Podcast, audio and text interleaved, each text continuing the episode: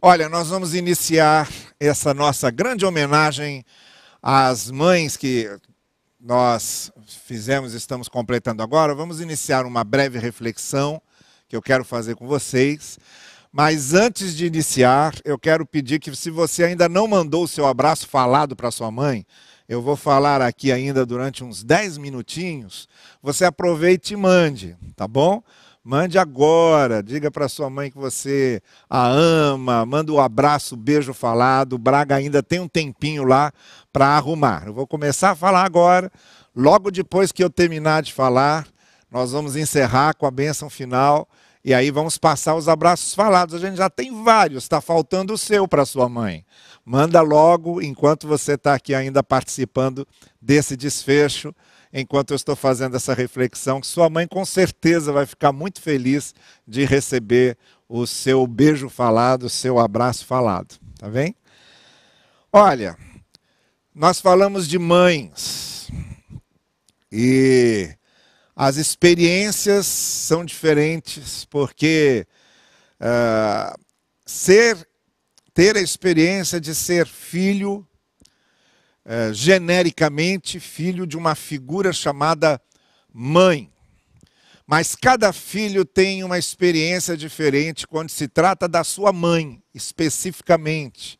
Da sua mãe de forma singular, única, dentro daquela personalidade, daquelas peculiaridades que às vezes não se comparam com nenhuma outra, porque também acontece isso. Cada mãe tem um jeito de ser elas têm um fundamento básico comum, que é, é comum a todas, no sentimento da maternidade, que é o que a gente chama de amor de mãe. Quando a gente generaliza essa expressão, amor de mãe, é porque todas elas estão arraigadas nesse sentimento natural da maternidade. Mas esse sentimento natural de maternidade, ele vai se manifestando de formas diferentes e de formas distintas. Porque cada mãe, dentro da sua é, pessoalidade, dentro das suas características muito específicas, vai demonstrando uma maneira de amar diferente. Então, há mães que têm certas peculiaridades que não é porque elas não amem, é porque elas amam diferente. Não é porque há mães que têm uma maneira extremamente derramada, carinhosa, muito é, é, dramática de ser. Não é? Há mães que é, se, se manifestam de forma a, dramática, fazem do, um, tempestade em copo d'água e etc. E tal. Há mães que são mais contidas, são mais é, é, controladas emocionalmente. Há aquelas mães que são mais doces naturalmente.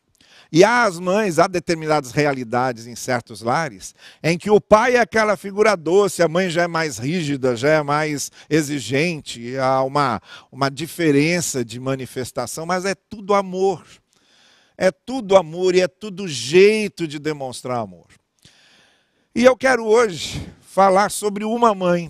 Eu não tenho a experiência apenas de ser filho. É, há muitos e todos aqui que estão comigo lá em cima, aqui, todos têm a experiência de serem filhos e filhas. Mas eu tenho uma experiência que ninguém mais tem. Eu e minha irmã. Nós temos uma experiência que ninguém mais tem, que é sermos filhos de Dona Elídia. Elídia Pef Novaes. Essa experiência ninguém mais tem, porque nós temos, é, carregamos conosco essa peculiaridade, essa especificidade. E eu estou falando isso porque Paulo também escreve a Timóteo, especificando a experiência de Timóteo, quando ele começa a segunda carta, dizendo assim: Olha, eu me recordo da sua fé, que primeiro habitou na sua avó Lloyd, e que também habitou em sua mãe Eunice. Estou convencido de que também habita em você.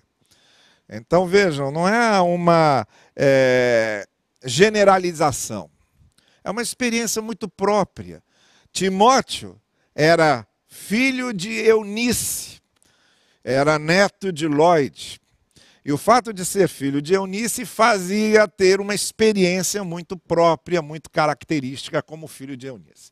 Nesses minutinhos que eu quero falar com você, eu quero compartilhar com você o que é ser filho de Dona Elídia, ser filho de Elídia Pef Novaes, esposa de Carlos Alberto, que é meu pai, mãe também de Selma, que é minha irmã, a avó de Luísa e Laura, que são minhas filhas, a avó de Marília, que é filha da minha irmã Selma, sogra de Jussara, que é minha esposa, sogra de Roberto, que é marido de minha irmã Selma. Essa é a Dona Elídia dentro do seu mundo e dentro da sua especificidade como mãe.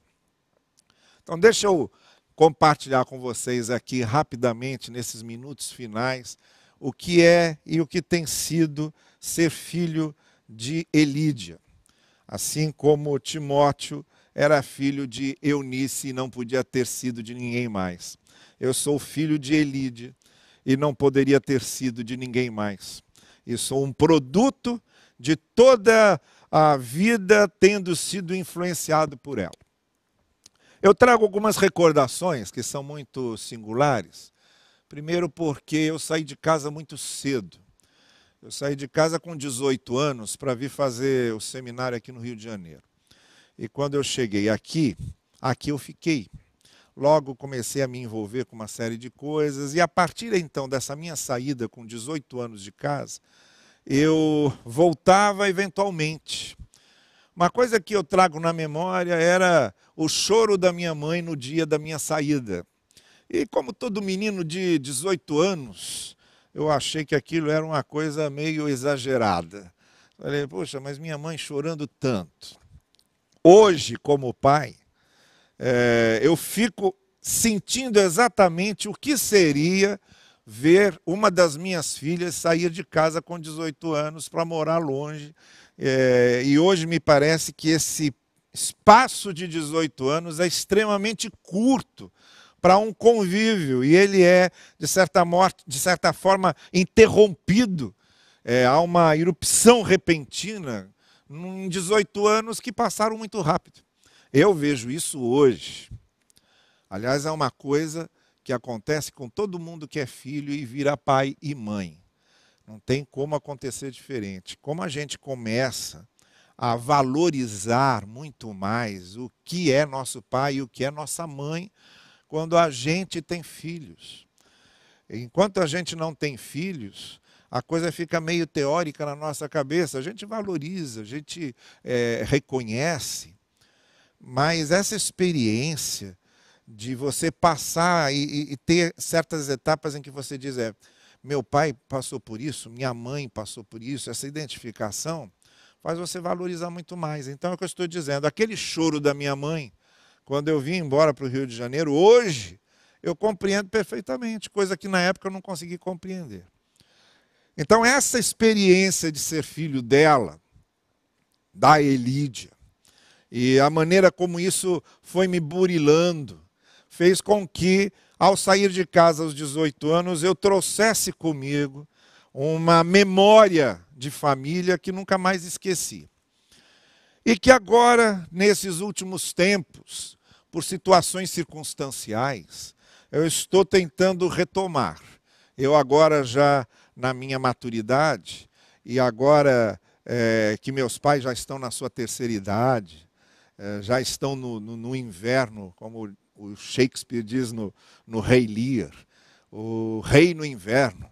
Quando já, a gente já entra nessa etapa que é o inverno da vida, quando as limitações são maiores, as fragilidades são maiores. Então eu estou agora aproveitando essas oportunidades que tenho de visitá-los mais, estar mais com eles, é, para tentar resgatar um pouco desse convívio que, de certa forma, foi interrompido. Uh, hoje, se não fosse essa pandemia com a qual nós estamos lidando agora, eu estaria com minha mãe. É, com certeza eu teria dado um jeito de estar com ela passando esse domingo. Ficou arriscado agora. Eu, com duas médicas em casa, principalmente, me tornei um agente potencialmente de contaminação Então hoje é, é arriscado eu estar com eles. Mas se não fosse a situação, eu estaria. E estaria nesse processo de resgate do convívio com minha mãe, desse convívio que foi interrompido pelas circunstâncias da vida, dessa corrente de acontecimentos que me lançou para fora de casa e que impediu que eu retomasse durante muito tempo essa meada de, de convívio. Mas o que, que eu queria dizer aqui então? A minha experiência em ser filho de, de Elídia é, trazem comigo pelo menos três imagens que eu carrego comigo e, e levarei para o resto da vida.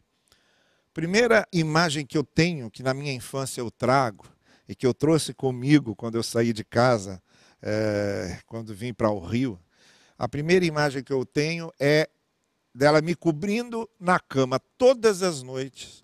Inevitavelmente era o rosto de minha mãe perto de mim, me cobrindo, me desejando boa noite e me dizendo: não esqueça de fazer a sua oração final do dia.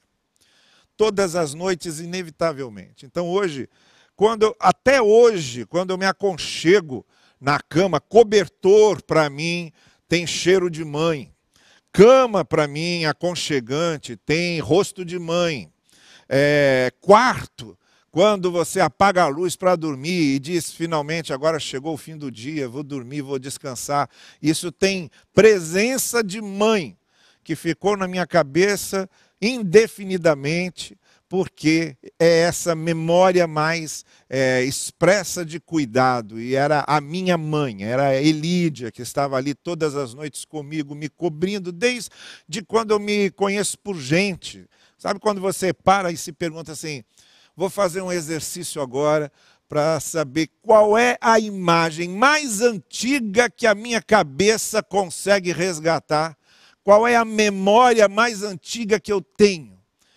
A memória mais antiga que eu tenho é essa, talvez com dois, três anos. Três anos ali, com certeza, coberto, e ela perto de mim, aquele rosto, é, finalizando o dia, iniciando a noite e dizendo: não esqueça de fazer a sua oração, isso para até eu sair de casa.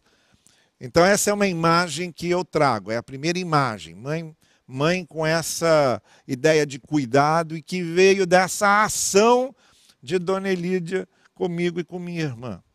A segunda imagem que eu tenho muito viva na minha cabeça e que é, é, faz parte dessa memória é, seletiva uh, do que acabou definindo a minha personalidade, inclusive minha personalidade de pai, porque eu acho que muitas coisas que eu faço como pai, eu faço por causa de minha mãe, é o encaminhamento para a escola. Durante boa parte da minha infância, é, eu me lembro direitinho de nós saindo de casa e ela caminhando com a gente até a escola. E depois, na saída, era a primeira face que eu procurava. Então eu devia, eu comecei a escola muito cedo, com quatro anos de idade já ia para Jardim da Infância. Então já vai dois anos já está em creche. Mas com aquele tempo ainda não tinha esse negócio de creche. Mas eu lembro que com quatro anos eu estava lá, é, o colégio de freiras que eu estudava, Madre Beatriz, Madre Rosália, Madre Escolástica. Essas eu lembro assim de quatro aos seis anos. E me lembro que saindo de da escola e nesse período, a primeira face que eu procurava era a face da minha mãe.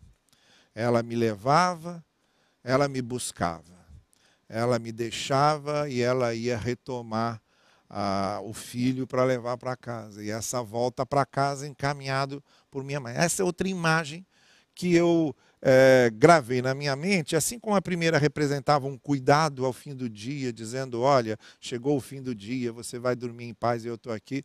Essa representava o acompanhamento é, constante, contínuo.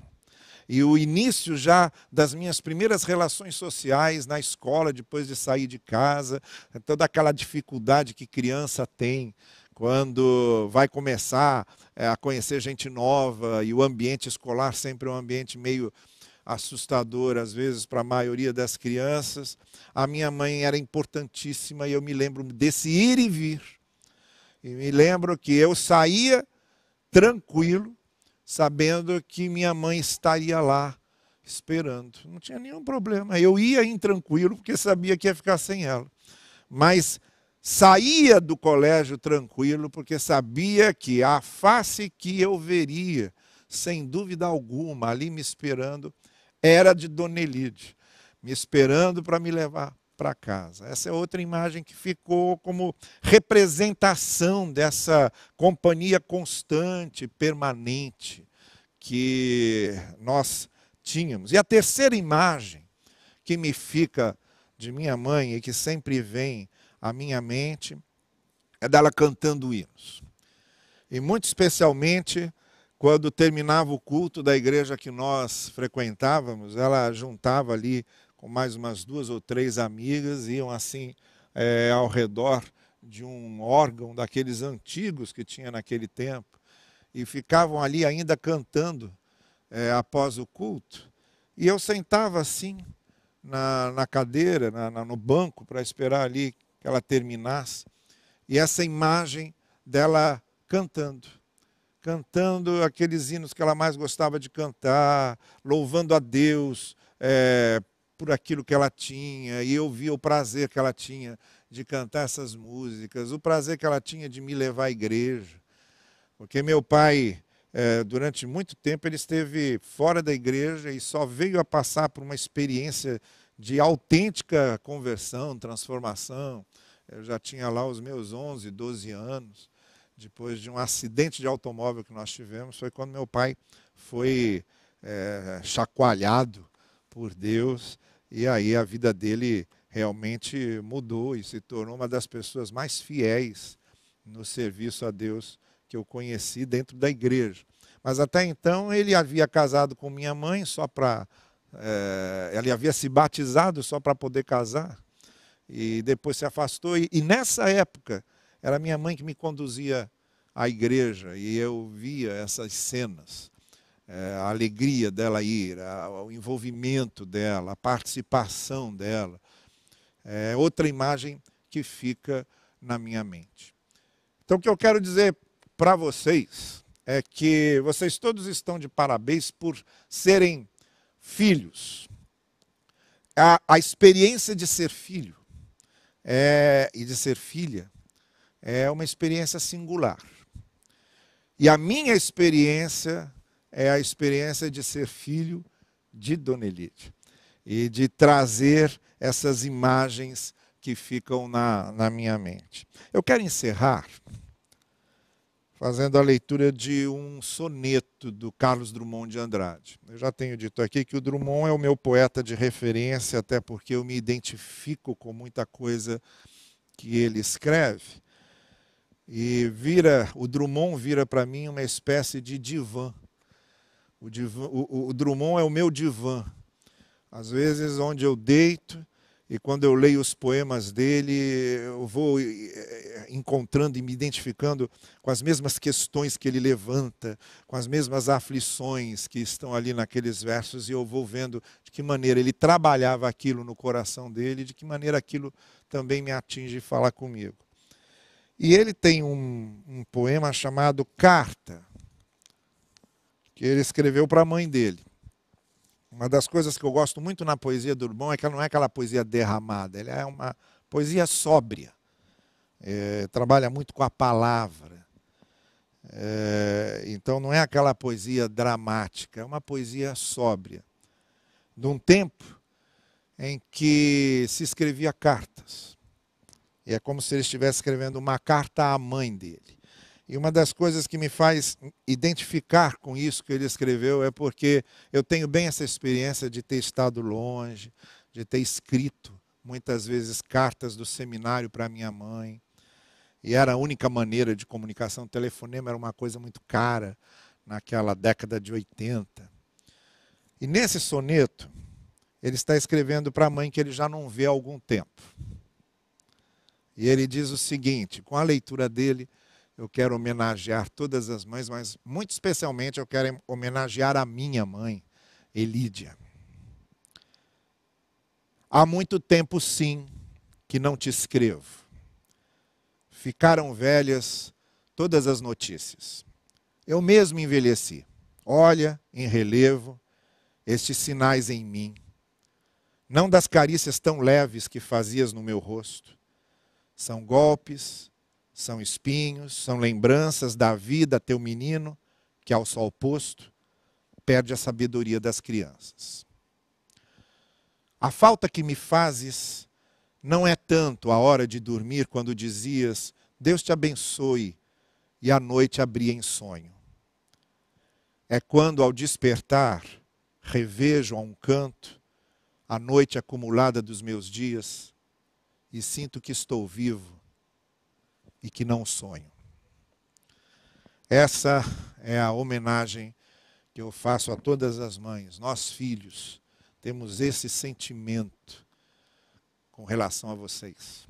É o que vocês representam para a gente. É muito especialmente o que Elídia representa para mim como minha mãe. Que Deus abençoe a todas vocês.